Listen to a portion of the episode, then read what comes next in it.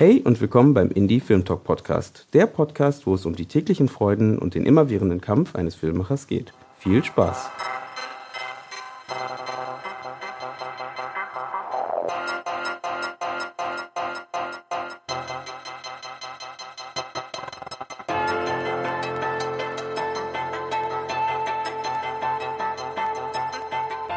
Schön, dass ihr wieder eingeschaltet habt beim Indie Film Talk Podcast. Wie beim letzten Mal schon gesagt, ähm, freue ich mich, dass ihr so zahlreich zuhört und dass ihr den Podcast jetzt auch über Spotify folgen könnt. Also gerne auch dort einmal Folgen drücken. Äh, das bringt mir nämlich auch was, weil dann sehe ich, dass mehr Leute den hören und dann weiß ich, dass ich da äh, auf jeden Fall was, äh, dass wir da auf jeden Fall einen Talk hatten, der interessiert.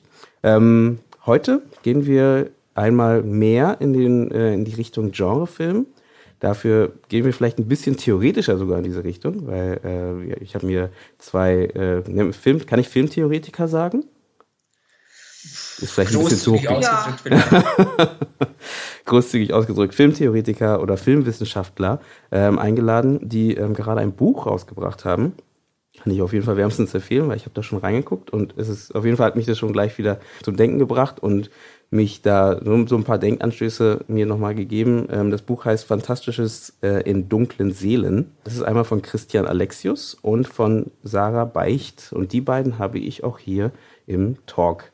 Und ihr könnt euch mal, ich mache das immer so, ihr könnt euch ja selbst vorstellen und einfach mal sagen kurz, wer ihr seid, was ihr so macht und einen kleinen Überblick von, über, über euch geben. Und dann würde ich dann die Anfangsfrage oder die Anfangsidee vielleicht einfach mal reinwerfen. Ja, also hallo, ich bin Sarah Beicht. Ich komme aus Mainz gebürtig. Ich bin 25 Jahre alt und ähm, habe im Juni meinen Master in Anglistik gemacht und ähm, bin seit 2013 beim Filmsfestival dabei und äh, seitdem mache ich auch äh, einiges an Projekten nebenher, literaturmäßig gesehen oder auch filmwissenschaftliche Projekte ab und an und das ist jetzt das Aktuellste. Ja, hallo auch von mir, Christian Alexius mein Name. Ja, genau, ich habe äh mit Sarah zusammen den Band herausgebracht, wie du schon gesagt hast, und äh, studiere Filmwissenschaft im Master mittlerweile, auch hier in Mainz, schreibe meine Abschlussarbeit und ja, bin auch seit knapp fünf Jahren, glaube ich, mittlerweile schon beim Filmsfestival dabei, also Festival des deutschen Kinos hier in Mainz, hauptsächlich auch von Mainzer Filmwissenschaftsstudenten und Studentinnen geleitet. Ja, in dem Zuge kam es dann auch zur Entstehung des Buches. Ähm, wie kommt es, dass so viele Filmwissenschaftler dort dieses Festival machen? Ich glaube, also zum Festival vielleicht kurz, es ist ein rein ehrenamtlich organisiertes Festival, das sich mit dem aktuellen deutschen Film auseinandersetzt. Wir haben verschiedene Sparten, Spielfilme, Dokumentarfilme, aber auch kurz- und vor allem mittellange schreiben wir uns immer auf die Fahnen, weil wir eines der ersten Festival waren in Deutschland, die sich mit dem mittellangen Film auseinandersetzen. Und es gibt schon seit ein paar Jahren eben auch ein Symposium, mit dem es letztes Jahr um den deutschen Genrefilm ging. Was die Frage nach den Studenten angeht, ist es eigentlich so, ja, wir haben eben die Filmwissenschaft hier in Mainz und viele Studenten sind eben auch interessiert zu gucken, was geht außerhalb der Filmwissenschaft, weil als auch nicht jeder die Karriere an der Uni einschlagen will und da bietet mhm. sich das Filmfestival einfach an, weil das für viele auch ein interessanter ja, Berufsweg möglicherweise in der Zukunft ist.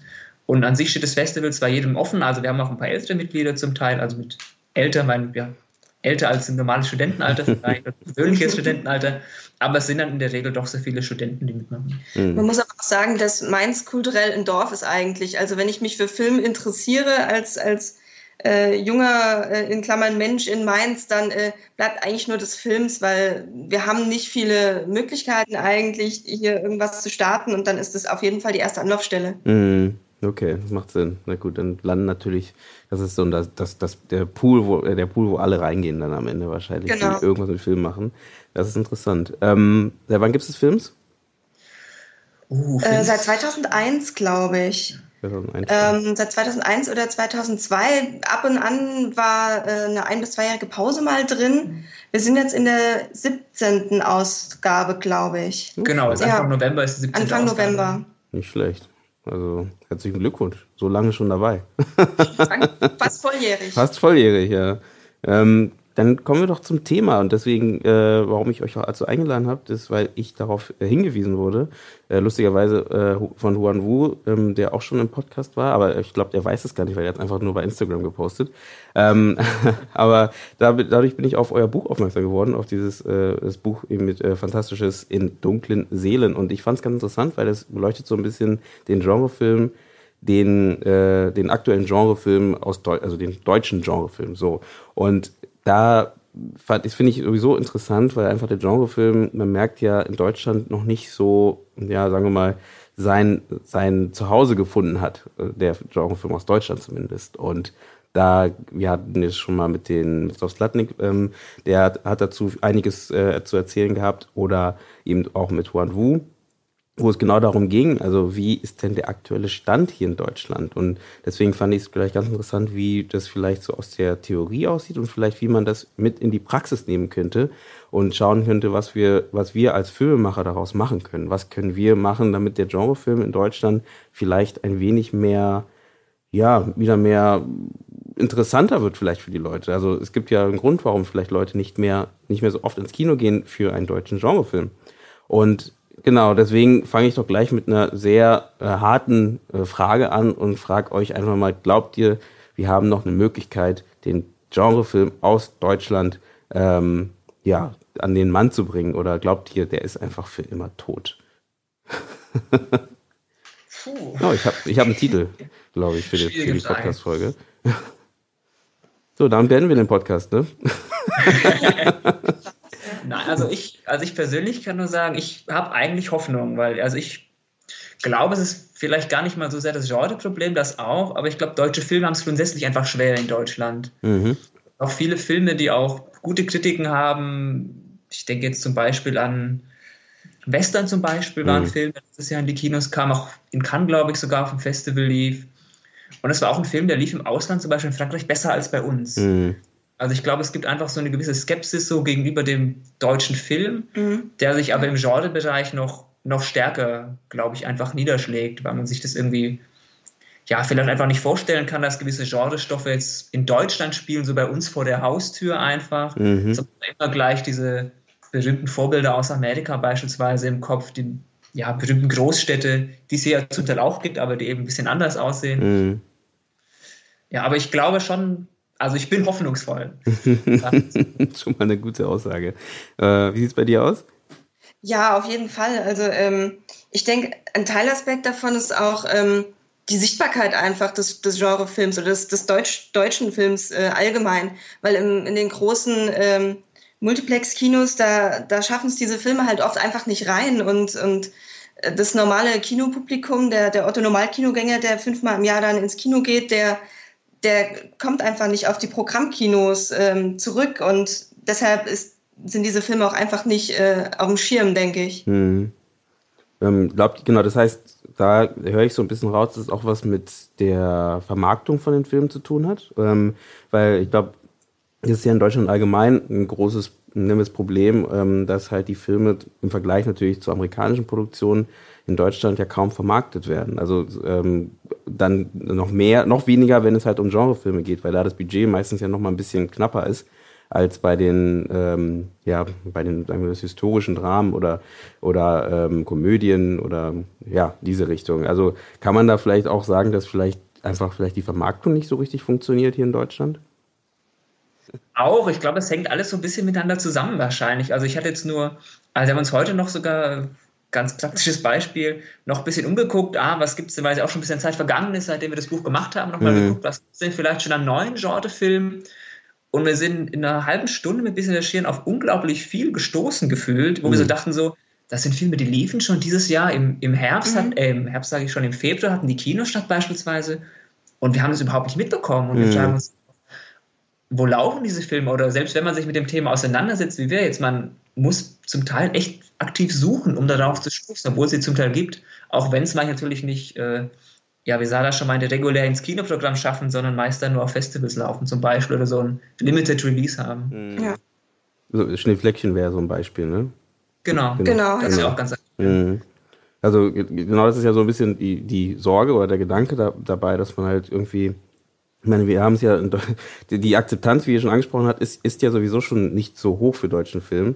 Dann ist natürlich für, äh, für deutsche, äh, für deutsche Zuschauer beim deutschen Film, muss ich vielleicht genau. etwas genauer sagen, ne? Weil ähm, im Ausland kommen die Filme ja sogar sehr gut an. Also auch die, die, die Genrefilme.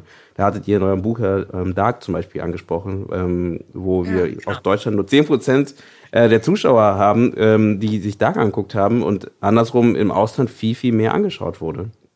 Also Woran liegt dieser, also warum haben wir, kriegen wir diese Akzeptanz nicht mehr hin? Oder ja, liegt es am Budget? Liegt es am, äh, an, der, an der Umsetzung? Ähm, habt ihr da irgendwie was rausgefunden, so in diese Richtung? Bei euren Recherchen? Auch eine Vermutung, denke ich, aber wie gesagt, ich glaube, es gibt einfach so gewisse Vorbehalte über den, über den kompletten deutschen Film, dass man sich das irgendwie nicht anschauen will oder dass man dann eher sich dann im Fernsehen eben die paar Genres, die dann erfolgreich sind, anschaut, eben der Krimi und die mhm. Komödie, die gehen ja dann sehr gut, aber Krimi ist ja dann vor allem auch im Fernsehen und das, ja, ich glaube, ist einfach so ein, ja, so ein großes Imageproblem, dass man vielleicht ja auch, ich glaube, was bei vielen Leuten auch der Eindruck sein könnte, ist, dass man immer nur versucht, sei es jetzt in Genrefilmen oder in anderen Filmen, irgendwie den Amerikanern nachzueifern, Hollywood nachzueifern, dass man dann so den Eindruck hat, ja gut, das sind aber schlechtere Budgets und man hat halt dann auch nicht die, und die Stoffe hat man doch schon so oft gesehen. Also ich stelle mich dann auch immer äh, an dem Ausspruch, wenn man dann hört so, wenn man sich einen deutschen Film angesehen hat, dann fragt man, und wie war es, wer hat dir gefallen? Dann kommt ja, deutschen so, Film, ne? Für einen deutschen genau, Film. Ja. Das finde ich immer furchtbar, weil mich interessiert ja nicht, ob der Film deutsch ist, sondern ob der Film gut ist. Und mhm. dann ist es so, ja, dann, ich schaue mir jetzt ja nicht an, weil er deutsch ist und dann freue ich mich, dass er nicht so schlecht ist, wie ich dachte. Mhm. Kürzlich hatten wir auch noch ähm, davon gelesen, dass einige Zuschauer vielleicht auch gelangweilt sind, dass die Filme immer nur in Berlin spielen oder in Hamburg und auch immer nur die gleichen Nasen zu sehen sind eigentlich. Also ohne jetzt äh, in die, in die Schauspielriege zu gehen und da jetzt irgendwelche Namen zu nennen, aber das ist dann doch immer irgendwie dasselbe, was man sieht, auch von, den, von der Besetzung und, und vom, vom Setting einfach. Aber man muss sagen, diese großen Namen, die machen auch wieder viel mehr Werbung für ihre Sachen. Ne? Also die sind überall vertreten, dann, wenn die Filme rauskommen. Äh, das hast du beispielsweise, vielleicht in dem Fall jetzt ein besseres Beispiel wäre Bully Herbig mit Ballon mhm. zum Beispiel. Das bekommt man dann schon über Ecken mal mit halt. Und das hast du natürlich bei solchen Produktionen dann eher. Und dann hast du natürlich das Gefühl, dass das das deutsche, äh, dass das der deutsche Film ist, ähm, als ein Otto Normalzuschauer in Anführungsstrichen. Also als jemand, der jetzt nicht losgeht und Reviews sich anschaut und äh, sich irgendwelche äh, langen Texte dazu durchliest über die Filme, sondern einfach nur ins Kino gehen möchte, weil er sich entertainen möchte ähm, da glaube ich, dass eben genau sowas dazu führt, dass dann halt eben Filme, nennen, sagen wir, weiß nicht, Matthias Schweighöfer-Filme oder ohne jetzt, wie gesagt, und ohne zu sagen, dass es gut oder schlecht ist, das meine ich gar nicht. Mein ja. Punkt ist einfach nur, dass die einfach vielleicht auch ein bisschen mehr Budget in die Werbung stecken.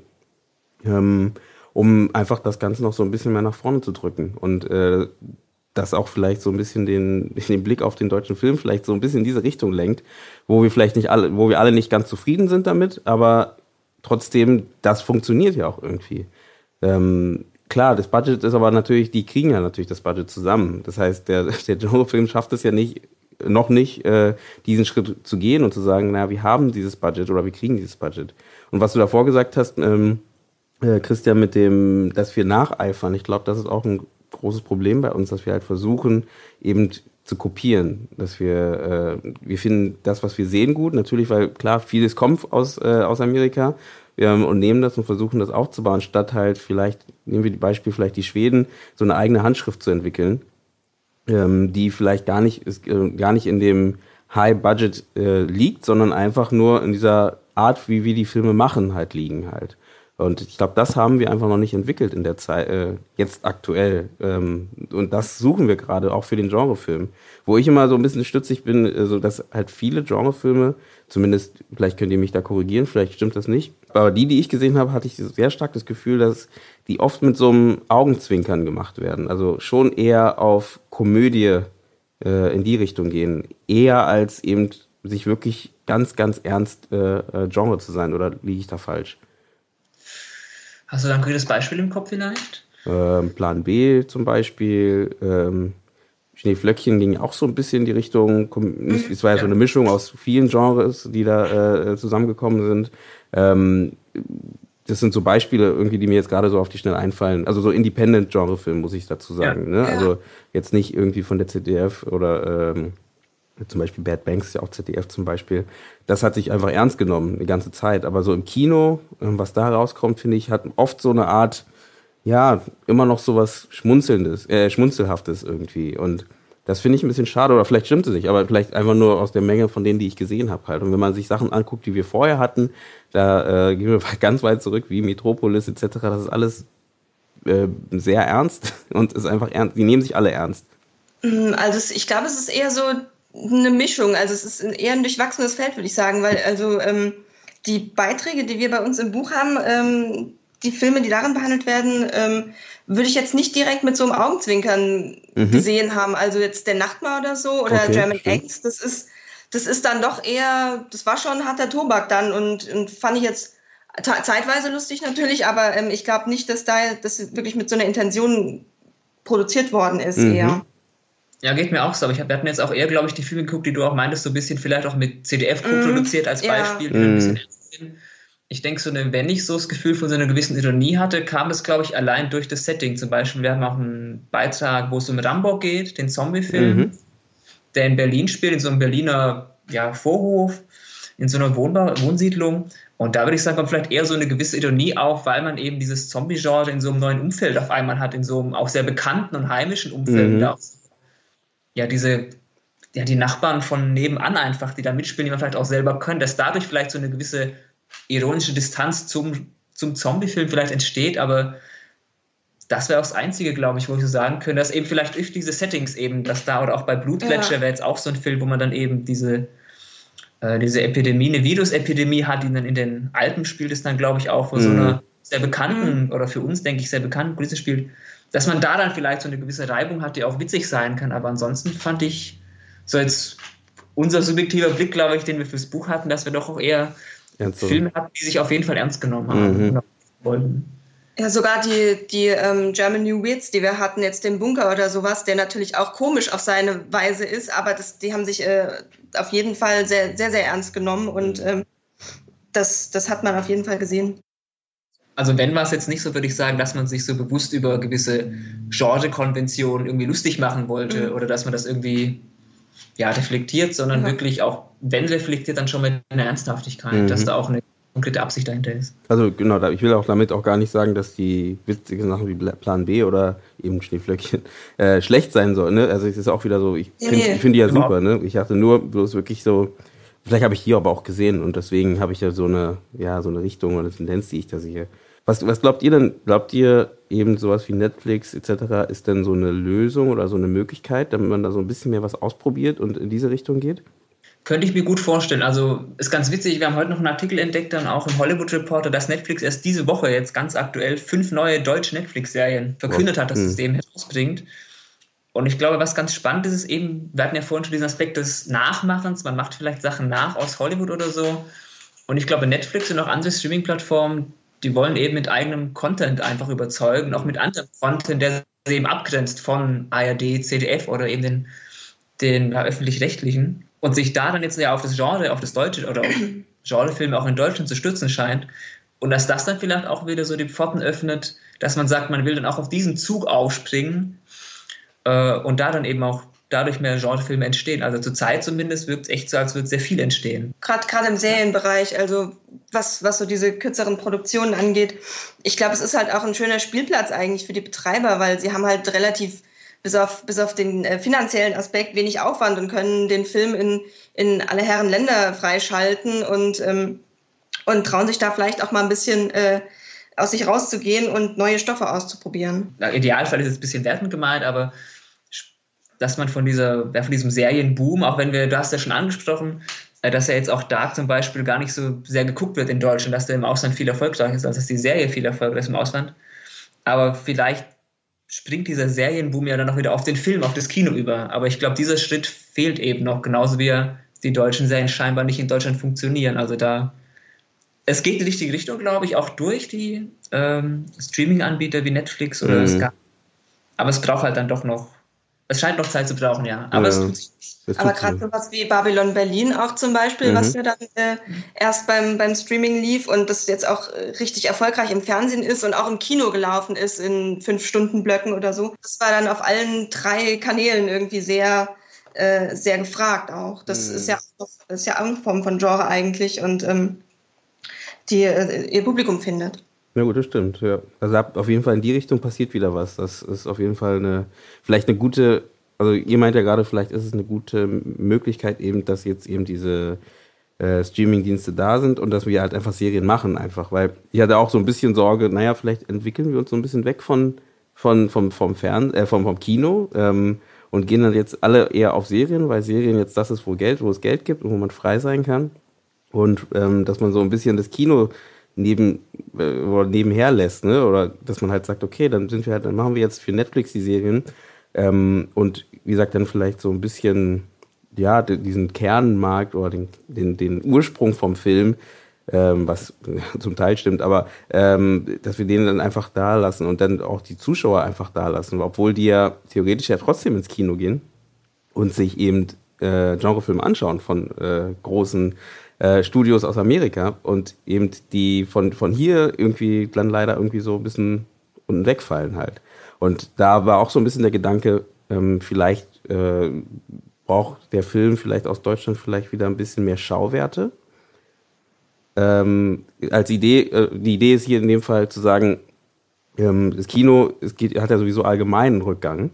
Ähm, und die Kinobetreiber oder nee, die Kinobetreiber, die Produzenten versuchen ja immer, schon immer, die Leute ins Kino zu locken durch eben so Produktionen, wo man halt irgendwie, ja, man wird halt hingerissen aus dem Grund, weil man halt irgendwie was sieht, was man halt zu Hause auf seinem heimischen Fernseher nicht sehen kann. Ne? Wenn du ins Kino gehst und dir Revenant anguckst, das sieht halt einfach nochmal viel, viel äh, epochaler aus, als wenn du es natürlich auf deinem kleinen, gut, heutzutage haben manche Leute auch ihr eigenes Heimkino, aber grundsätzlich gesehen, auf der, auch wenn du es zu Hause schaust. Das heißt, ähm, da gibt's auch ein paar Produktionen hier aus Deutschland, so in diese Richtung, aber auch, ich glaube, ein bisschen weniger, also ich glaube weniger, weniger auf jeden Fall, ähm, dass man da vielleicht auch wieder gucken könnte, dass man da in diese Richtung was produziert, wo man halt Lust hat, ins Kino zu gehen. Ich denke, wenn du Schauwerte ansprichst, kommen wir wieder in den Bereich des Geldes ein, weil ich glaube, für Schauwerte brauchst du halt auch ein gewisses Budget. Mhm. Äh, also es gibt auf jeden Fall auch gute jetzt auch äh, Genrefilme, die eine sehr schöne Optik haben. Ich finde Hagazusa war jetzt ein Beispiel mhm. dieses Jahr, der wirklich ja. wundervoll aussieht. Mhm. Aber ich glaube, da bist du dann wieder beim Geld. Und das scheint ja bei den Serien wieder besser zu gehen, weil Netflix beispielsweise bereit ist, viel Geld reinzustecken. So scheint es ja zumindest noch zu sein. Und das im Kino dann eben wieder schwieriger wird mit öffentlichen Förderungen, die dann eben da ja noch eine gewisse Skepsis haben oder immer noch haben vor Genreproduktion. Mhm. Ich denke, das wird dann schwierig mit den Schauwerten. Es ist auch so ein ja, ein Dilemma, was wir da auch im Buch ein bisschen ange, angeschnitten hatten, war ja, dass der Science-Fiction-Film zum Beispiel ja kaum existiert in Deutschland. Ja. Mhm. Oder jetzt speziell der, der Weltraumfilm, wie man sich vielleicht den Science-Fiction-Film am klassischsten vorstellt, weil das eben ein teures Genre ist. Es kostet eben, diese Raumschiffe zu bauen, diese Effekte, diese Kulissen. Das ist halt sehr teuer, deswegen gibt es da auch, also na gut, aber der Vorteil ist ja, ja, aber der Vorteil ist ja bei solchen Filmen, dass sie ähm, ja theoretisch halt eben nicht nur national sind, ja, dass man halt ja theoretisch da sagen kann, ist nicht so wie die Komödie, die nur auf Deutschland gemünzt ist, also oder besser verstanden wird in seiner Region. Ne? Wenn du eine Komödie ja. über über äh, den Ruhrpott machst, dann ist natürlich äh, der Ruhrpott äh, nimmt es natürlich ein bisschen besser an als äh, jede andere Region aus Deutschland und dann aus der Welt natürlich noch mehr. Und da ist natürlich so ein Science-Fiction-Film ja theoretisch ja eine gute Möglichkeit, also um halt wieder andere Leute zu erreichen. Und da ich, also ich glaube, da ist es ja egal, ob es jetzt Deutsch ist oder ob es Spanisch ist oder äh, Englisch ist von der Sprache her.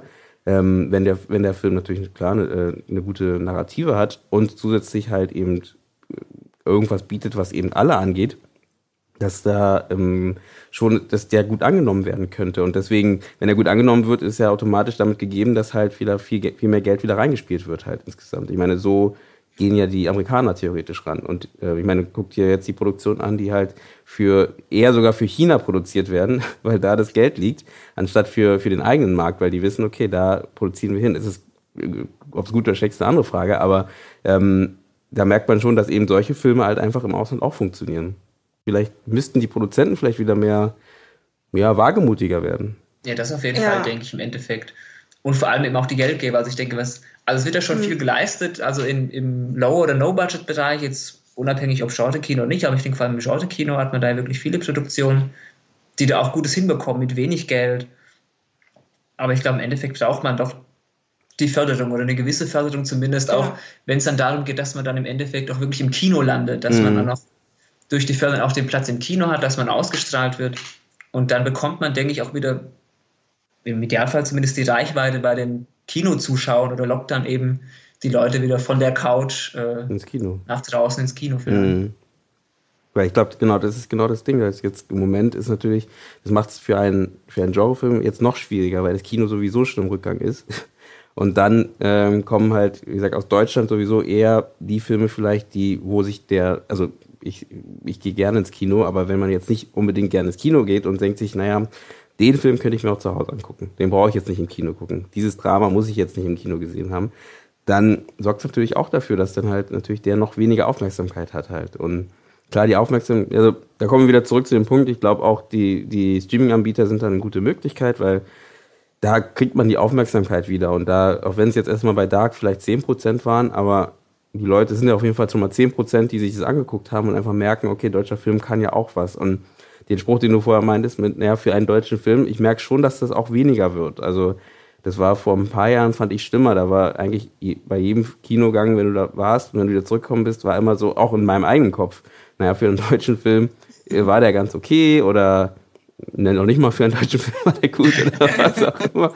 Ähm, und das wird schon weniger. Das heißt, auch hier wieder merke ich, dass da vielleicht auch eine Akzeptanz vielleicht dadurch entsteht. Also, dass äh, mehr produziert wird in diesem Genrebereich halt einfach. Wobei ich diese Reichweite im, im Ausland gar nicht so schlimm finde. Also ich finde es gar nicht so dramatisch, dass ähm, deutsche Produktionen ähm, im Ausland viel erfolgreicher sind als hier, weil wir hatten öfter mal das Beispiel bei unseren Recherchen zum Buch, dass ähm, die Filmemacher, deutsche Filmemacher dann ins Ausland gegangen sind und in tatsächlich in Amerika Filme gedreht haben und dann wieder zurückkommen und hier dann das hohe Budget bekommen. Also mhm. im Prinzip ist es auch ein Sprungbrett und eine Chance, glaube ich, wenn sie dann international eher Aufmerksamkeit bekommen als hier und kommen dann gestärkt und äh, finanziert zurück, wenn es gut läuft. Oder zumindest mit mehr Erfahrung auf ja. jeden Fall. Da gibt es ja einige Beispiele. Also jetzt ganz aktuell ist ja im Kino diese äh, Fitzek-Verfilmung mhm. von Christian Alp, weiß jetzt gar nicht, wie sie heißt. Zerrissen, abgerissen? Abge äh, abgeschnitten. Abgeschnitten. Ja. abgeschnitten. Mhm.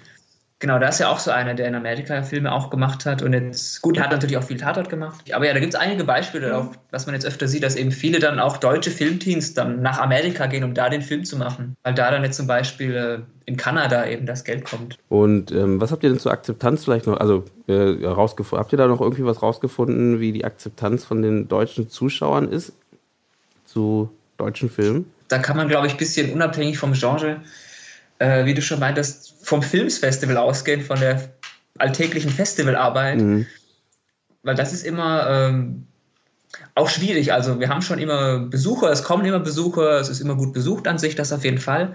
Aber es ist schwierig, Leute richtig mit dem deutschen Film zu ködern in Deutschland. Das ist so ein bisschen, mhm. also in der, Region hier, im Rhein-Main-Gebiet gibt es halt ganz viele, natürlich auch deutlich, äh, finanziell deutlich stärker ausgerüstete Festivals, wie jetzt das Go East Festival, ist ein mhm. Festival für osteuropäische Filme, mittel- und osteuropäische Filme. Die Nippon Connection ist ein Festival für den japanischen Film. Da kannst du hingehen unter der Woche um 12 Uhr, wenn da ein Film läuft, ist der voll. Es ist egal, was läuft, habe ich das Gefühl, unabhängig wie gut oder schlecht es ist, was, es ist immer gut besucht, es ist immer voll. Ich glaube, weil es eben noch diese andere Filmkultur vielleicht ist, die man sonst nicht so wahrnimmt im Alltag einfach. Mhm. Aber bei deutschen Filmen, also auch, ja, wenn wir dann einen Film zeigen, egal was es für ein Film ist, sage ich mal um Primetime im Kino, 8 Uhr, Viertel neun, da kommen schon Leute hin, aber es ist immer, du wirst nie so wirklich einen vollen Kinosaal haben. Was wirklich gut funktioniert, sind aber immer diese Events. Also Stummfilmkonzert ist zum Beispiel ein Format, das geht super. Also mhm. auch mit deutschen Filmen natürlich, das ist immer voll, egal was wir zeigen. Oder auch Kurzfilmabende. Mhm da hast du diesen Event-Charakter und sofort sind die Leute da. Aber sobald es nur so eine normale Kinovorstellung Anführungszeichen ist, habe ich das Gefühl, kriegst du die Leute da unglaublich schwer motiviert für, für nur einen deutschen Film. Mm. Aber glaubt ihr, woran das liegt? Also ich meine, ihr habt ja dann auch Erfahrungen mit eben durch das Festival, also dass eben dieses, also nur einen deutschen Film, aber es ist ja trotzdem ein Film, den man sich anguckt. Ne? Also woran, ich meine, auch, kann man vielleicht auch sogar persönlich sogar sagen, aus unserer Sicht, ähm, woran liegt es, dass man eben nicht so, so eine, vielleicht, ja, warum man das so abwertet? Weil wirklich hauptsächlich daher, dass es äh, vor der Haustür, glaubt man nicht, dass es, dass es genauso stattfinden kann? Oder haben wir das, äh, das Amerikanische jetzt schon so aufgenommen? Es geht ja nicht nur um das Amerikanische, ne? ob es jetzt Französische ist, Amerikanische, das Schwedische, es funktioniert ja schon eher dann in dem Fall. Warum ist das deutsche Kino da so schwierig? Also ich glaube, die Leute, die ähm, generell viel ins Kino gehen, die die muss man gar nicht so wirklich überzeugen dann bei uns. Das sind dann auch Leute, die dann sowieso ähm, sich die, die Filme angucken und ähm, dann ist es auch gar nicht so schlimm, dass da was Deutsches liegt, äh, läuft, mhm. sage ich mal. Aber der Otto Normalkinogänger, der, ich glaube, im Durchschnitt siebenmal ins Kino geht im Jahr oder fünfmal. War ja, ganz wenig auf jeden Fall. Ja, mhm. ja, also unter eine Handvoll einfach. Ähm, das ist dann auch wirklich egal, ob das in dem Festivalrahmen läuft oder ob das, ähm, ja, in, in welchem Kontext das ist, außer dieses, dieses Event, das, das interessiert die Leute dann doch nicht so hart, dann diese deutschen mhm. Filme. Und das ist, glaube ich, dann auch egal, ob die gut besetzt sind, weil wir hatten auch schon Filme mit Jessica Schwarz mhm. und, und äh, Benno Fürmann oder was weiß ich. Und ähm, das hat die Leute auch nicht so gezogen. Oder auch mittellange, die wirklich auch bei den Oscars liefen mhm. oder diese Studenten-Oscar-Filme. Und ähm, da, es fehlt einfach ein grundlegendes Kinointeresse. Ich würde das gar nicht so auf den deutschen Film münzen dann. Mhm. Ich glaube, die, die Werbung und die ähm, finanzielle äh, Unterstützung in unseren Freundschaftsfestivals, die ist auf jeden Fall da, aber an sich, wenn ich nicht oft ins Kino gehe, dann gehe ich, egal für welchen Film, einfach nicht gerne ins Kino oder nicht oft. Mhm. Wenn ich eh schon selten ins Kino gehe und wenn ich dann ins Kino gehe, will ich eben auch, was du meinst, diese Schauwerte zum Beispiel. Mhm. Belohnen, es muss Spektakel sein. Mhm. Sei es jetzt Wonder Woman oder irgendein anderer Film. Und ich glaube, das verbindet man halt nicht mit dem deutschen Film. Ja. Aber ich äh, also wer diese Vorteile kommen, fragen wir uns, glaube ich, auch immer. Also wir sehen jetzt ja auch, oder Sada war Studentin, äh, Studentin, ich bin ja immer noch Student jetzt der Filmwissenschaft. Aber auch da, also die Leute, die jetzt nicht in der Filmwissenschaft beispielsweise bei uns beim Festival mitarbeiten, die kriegt man schwer begeistert für deutschen Film. Also auch da, selbst wenn man sagt, bei den Filminteressierten an sich, die ja da Interesse haben müssten, selbst da gibt es viele Vorbehalte, habe ich immer noch das Gefühl, dass man sagt, hm, deutscher Film, okay, könnte ich mir auch was anderes angucken in der Zeit. Ja, dann stimmt. Vielleicht hast du ja wirklich so ein bisschen dieses, äh, in der, ja, wie du sagst, in der Zeit, äh, ich könnte was Besseres mit meiner Zeit machen, so eine Art. Ähm, und anstatt den Film mir anzugucken, wo ich jetzt nicht sicher bin, ob der mir gefallen wird oder nicht, vielleicht ist jetzt einfach nur, ja, der Markt möchte, also, oder die, die, die Zuschauer möchten halt noch mehr diese Gewissheit haben, dass wenn sie 14 Euro für ein Ticket ausgeben, äh, einfach belohnt werden dafür. Und dann geht man natürlich noch lieber in den Film rein, wo ich weiß, okay, der wird mich wahrscheinlich eher abholen als einer, wo ich eben nicht weiß, ob der mich abholen wird. Und vielleicht kommt auch da dieser Satz her mit dem äh, für einen deutschen Film, weil dann merkt man vielleicht erst mittendrin beim Schauen, naja, ist es ja doch nicht so schlecht, wie ich gedacht habe. Halt, wenn man eher mit dieser positiven Haltung reingeht. Ähm, was ja, wie gesagt, schade ist, aber das kriegen wir ja auch, auch nur weg, indem wir halt mehr produzieren, halt natürlich. Ne? Und ich glaube, damit sind wir ja wieder so ein bisschen bei der Frage, die du am Anfang gestellt hast, nach dem Marketing ja auch, weil die anderen Filme sind dann natürlich auch viel, viel präsenter einfach in der Werbung auch, auf die werde ich ja viel aufmerksamer, da kriege ich vielleicht auch eher mit, dass die gut sein sollen, dass man das gesehen haben muss und das fehlt dann eben bei deutschen Beispielen größtenteils. Mm. Mm. Außer jetzt vielleicht bei so Prestigeprojekten wie eben Babylon Berlin, die ja dann auch wirklich mit sehr viel Werbung, also an der Bushaltestelle überall Reklame hier, zumindest in Mainz kam. Mhm. Einige Filme, die wir auch im, im, Buch haben, sind auch einfach schwer zu bewerben. Also da kann man auch nicht wirklich ähm, so ein Genre-Label dran kleben. Also es sind halt viele Hybride auch dabei. Und wenn ich mir überlege, sowas wie der Bunker, der, der wirklich auch einen Schauwert hat, finde ich, mhm. ähm, wie will ich den bewerben? Also da kann ich dann Geld äh, noch in die, in die ähm, Vermarktung stecken. Aber was, was sage ich dem Zuschauer, der sich einfach nicht auskennt und, und was wie mache ich dem diesen Film irgendwie greifbar? Also es ist halt einfach auch eine, ähm, ich sag mal, eine, eine, eine, kleine Herausforderung, in so einen Film zu gehen, wenn man das wirklich nicht gewohnt ist, solche, solche ähm, Handlungsstränge und, und Bilder einfach. Mhm. Also ähm, den Bunker habe ich nicht gesehen. Der äh, for, äh, fordert der den Zuschauer mehr oder wie meinst du das? Ähm, ich denke eher, weil der ähm, der entzieht sich halt jeder Genrezugehörigkeit. Also wir haben den unter dem Label New German Weird, haben wir den bei uns drin. Mhm. Und er ist einfach, äh, auf der einen Seite ist er sehr komisch, aber auch grotesk und, und das äh, fordert einfach die Sehgewohnheiten, finde ich, heraus. Das ist überhaupt nichts Seichtes, was man jetzt vielleicht um 20.15 Uhr auf Sat 1 sich angucken kann, mhm. sondern es ist echt ähm, eine kleine Aufgabe, diesen Film zu gucken, finde ich, als, als ähm, nicht, nicht Experte und nicht häufiger Kinogänger. Hm. Ja gut, aber da wäre ja genau so ein Beispiel wie Plan B, ist ja theoretisch genau das Gegenteil. Äh, es ist ja theoretisch ein Actionfilm, den man sich theoretisch ganz einfach angucken kann. Äh, das mhm. wär, gut, der hatte vielleicht auch ein bisschen mehr Werbung als äh, viele andere Filme, äh, weil der einen großen Verleiher hatte. Aber trotzdem, äh, da würde man ja theoretisch sagen, da ist ja dann die Werbung da, da ist theoretisch auch der Film da. Ähm, trotzdem geht er so ein bisschen, also jetzt auch so insgesamt von der Wahrnehmung fand ich unter irgendwie. Also das ist eher, wie, wie Christian schon meinte, das ist eher so eine, so eine kurze Auswertung, ne? Und äh, dann verschwindet das Ding wieder und dann hast, hast, du irgendwie nichts mehr davon irgendwie und weißt auch nicht mehr, wo man den holt, außer, ja, außer man kauft sich die DVD drei Monate später.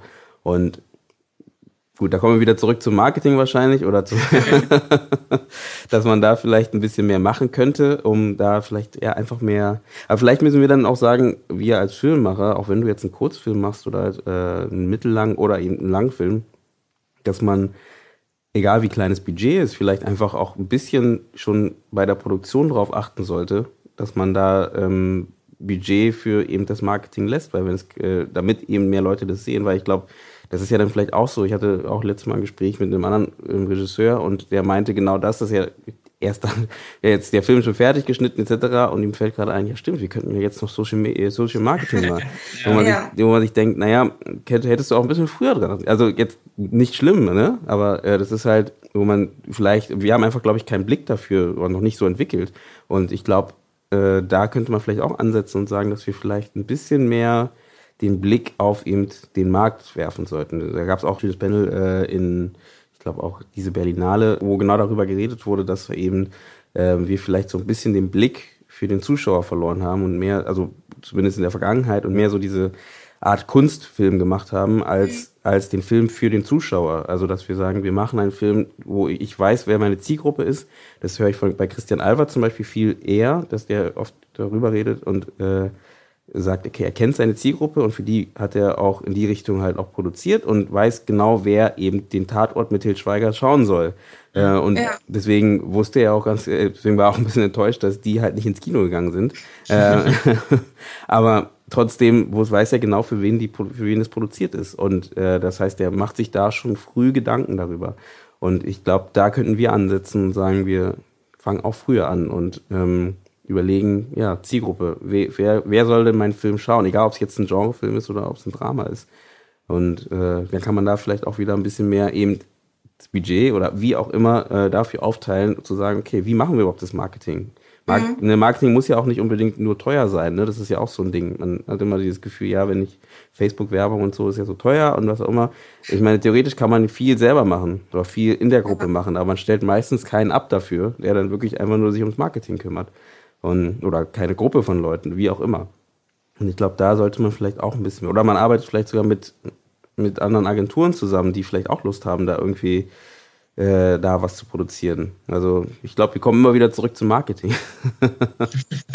also ich bin auch nicht, äh, nicht wirklich in, äh, umgeben von Filmschaffenden, aber wo ich auch manchmal den Eindruck habe, ist, dass, dass äh, das weißt du aber sicher besser als ich, dass ähm, viele vielleicht auch eine Scheu haben, zu groß zu werden oder zu sichtbar zu werden und damit gleich vielleicht so einen Stempel zu bekommen. Weil wir hatten auch auf einem, einem Panel, das wir besucht haben, auch eine Filmemacherin, die wollte ihren Film quasi, korrigiere mich, wenn ich falsch liege, mhm. eher durch Mundpropaganda in, in die Welt hinaus senden, mhm. wo ich mir auch hm, dachte, es muss nicht unbedingt äh, funktionieren so wirklich. Und ähm, ich, da könnte vielleicht auch so eine kleine Scheu davor sein, dass dass man da äh, wirklich seinen, seinen Indie-Status verliert oder seinen, seinen, seinen Arzi ähm, Genre, mhm. seine Genre-Ecke verlässt einfach, wenn man da die breitere Masse anspricht.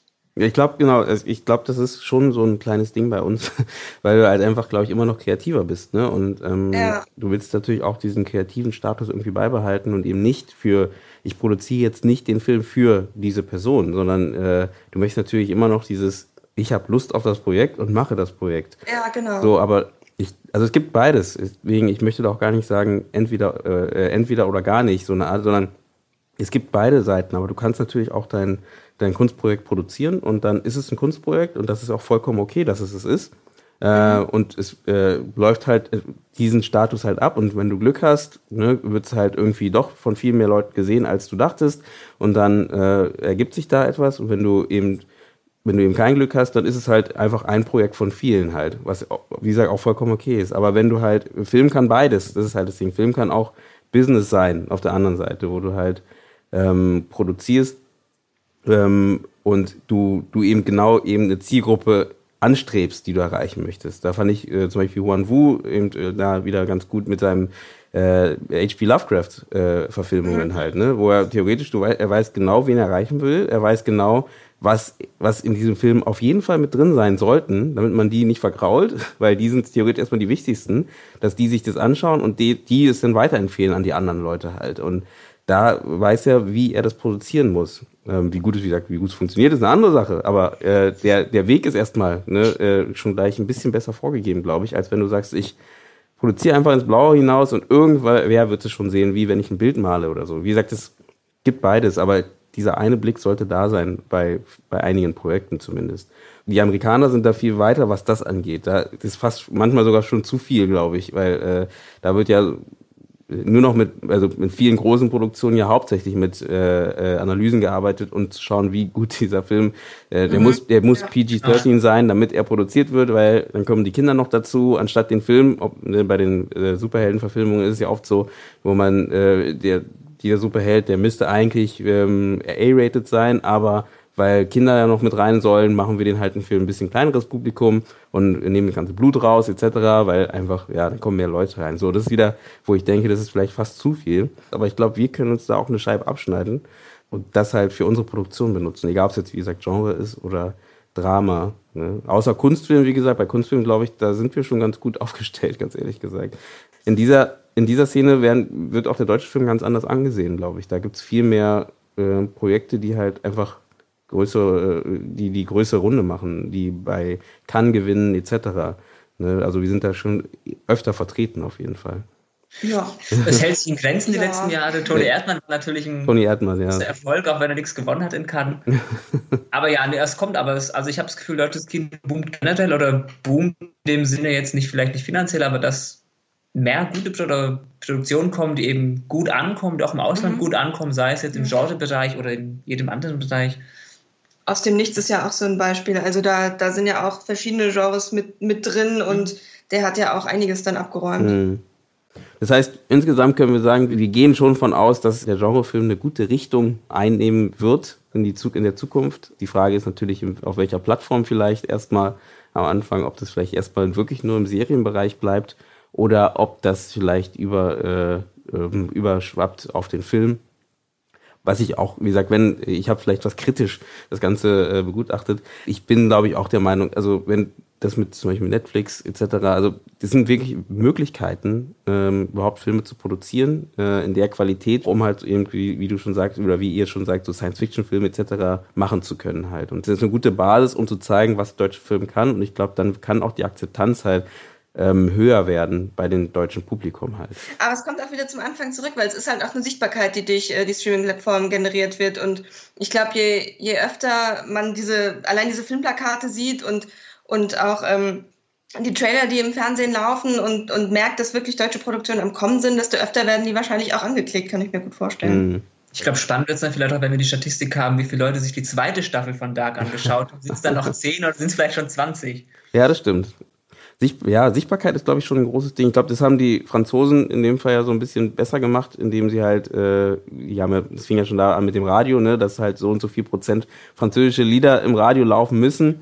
Ähm, was dafür sorgt natürlich, dass die Akzeptanz in, in Frankreich so ein bisschen höher ist für äh, Kunstprojekte oder Kunst, ne, Kunstprojekte für Filme und Musik aus dem, äh, äh aus dem eigenen Land, äh, was wir halt hier nicht haben in dem Fall. Und ich glaube auch, das klingt auch schon wieder so, als ob wenn, wenn es wieder mehr gibt, würde auch viel mehr die, Akzept, würde die Akzeptanz auch wieder steigen halt und äh, wieder höher werden halt. Klar, wir haben natürlich eine andere Geschichte.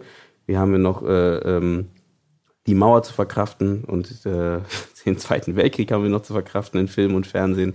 Ähm, aber trotzdem merkt man ja schon genau eben, was, äh, deswegen reden wir ja theoretisch, deswegen gibt es dieses Buch vielleicht sogar, äh, dass halt einfach äh, da in diese Richtung was passiert. Und ähm, ich glaube, in dem Buch hast du auch, habt ihr auch geschrieben, dass halt ähm, sogar bei äh, Theoretikern oder bei, bei Filmwissenschaftlern ja auch das Genre, der Genrebereich gar nicht angefasst wo, oder kaum angefasst wird halt. Ähm, genau, das stimmt. Oder kaum stattfindet halt. Ne? Das heißt, da merkt man, dass einfach in den, in den Köpfen gar nicht drin ist. Ja, ich glaube, es einfach, man weiß einfach auch gar nicht, was es an Filmen gibt oder hat da eben diese Vorbehalte, so die anzuschauen. Aber ich glaube, es ist wirklich mehr so ein Problem wieder, dass man, ja, man begegnet diesen Film einfach schwer im Alltag. Also mm. man mhm. muss schon wirklich ein bisschen direkter gucken, um da was zu finden. Mm. Ja, aber noch kurz, kurz zu deinem äh, Vergleich, weil du Frankreich meintest, aber also ich glaube schon, dass wir auch sehr viele deutsche Filme haben, die auch im Kino laufen, weil wir haben, wir haben zwar keine Quote wie in Frankreich, aber wir haben ja allein durch die äh, Filmförderung haben wir so eine indirekte Quote, weil mhm. diese Filme eben alle, also jeder Film mit Filmförderung muss ja im Kino laufen. Mhm. Wenn man sich dann die Zahlen anschaut, wie viel da äh, produziert wird, also wir haben schon sehr viele deutsche Filme, die auch im Kino laufen, aber die gehen dann eben, und das glaube ich ist eher das dem schneller unter oder gehen mm. schneller unter oder werden aus dem Programm genommen. Aber ich glaube, an der Masse liegt es nicht unbedingt. Okay. Schade.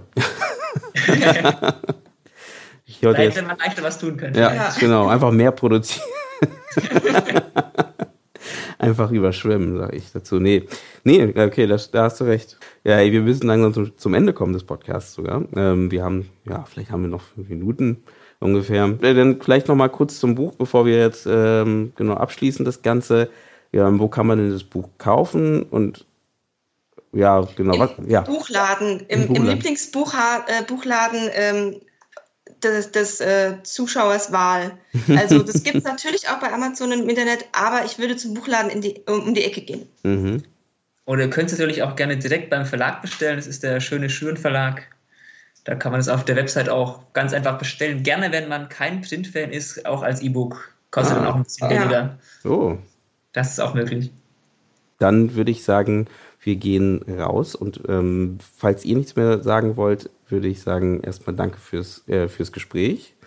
Ähm, vielen Dank. Ja, vielen Dank an dich, dass du uns eingeladen hast. Ja, gerne, gerne. Gibt es eine Website, wo man da noch was von euch sehen kann? Oder nochmal irgendwie was zum Buch lesen, Blog? Es gibt nur ähm, vom Filmsfestival gibt es noch ähm, YouTube-Videos, die auf, ähm, auf denen die Vorträge teilweise basieren. Also Huan Hu war da auch dabei, Markus Stiegelegger.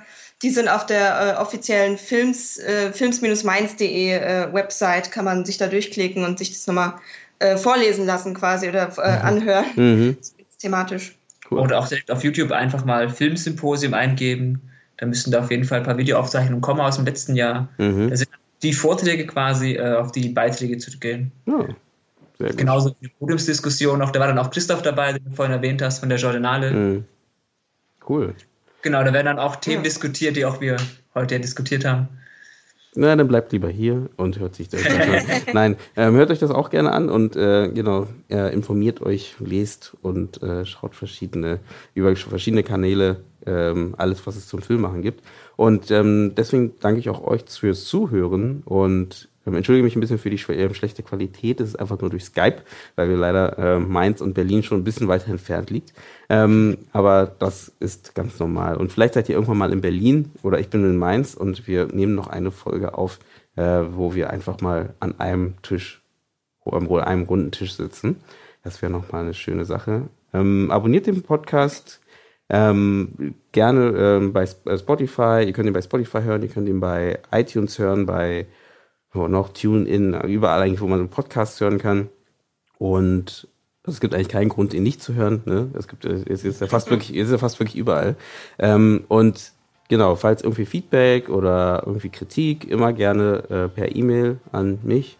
Dann äh, lese ich mir das gerne durch und weine ein wenig oder lache. Und äh, ja, damit gebe ich ab und sage Tschüss.